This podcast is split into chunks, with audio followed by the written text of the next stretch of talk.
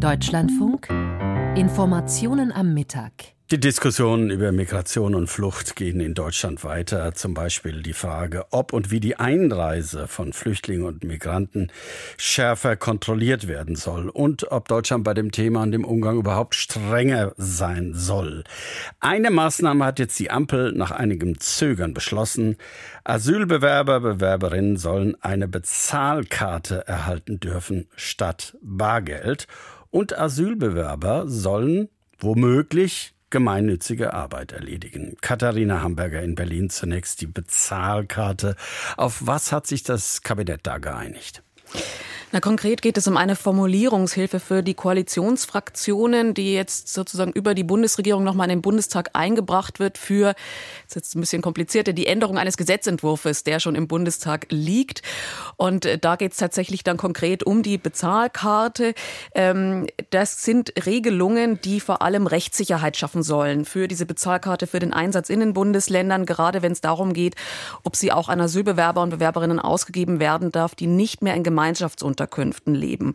In diesem Entwurf, der jetzt im Moment noch im Umlaufverfahren im Kabinett ist, aber ziemlich sicher verabschiedet wird und, und von dem die Kollegen von Table Media zuerst berichtet haben, ist jetzt festgehalten, dass die Bezahlkarte, aber auch Sachleistungen sowohl im, äh, für Asylbewerber in als auch außerhalb von Aufnahmeeinrichtungen eine Option sein dürfen. Das haben die Länder gesagt, da brauchen sie die Rechtssicherheit, weil eben das gerade für außerhalb von solchen Einrichtungen bislang nicht geklärt war. Zumindest so, dass man gesagt hat, das ist auf jeden Fall rechtssicher.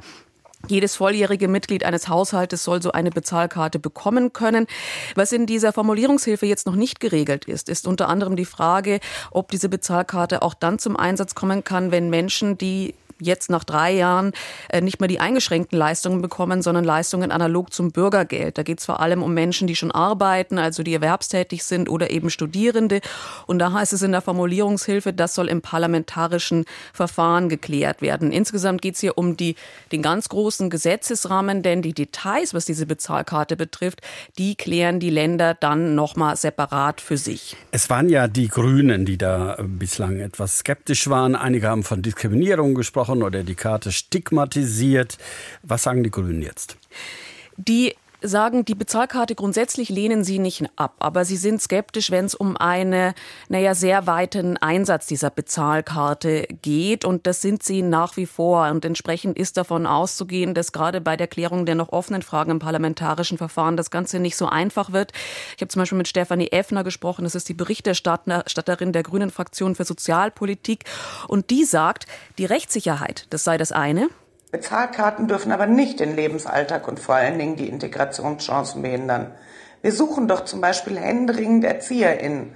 Dann müssen Geflüchtete, die eine solche Ausbildung machen, auch das Essen in der Schule bezahlen und Kopierkarten aufladen können. Davon profitiert die gesamte Wirtschaft. Denn ausreichend Kita-Plätze sind doch die Voraussetzung für Vereinbarkeit von Familie und Beruf.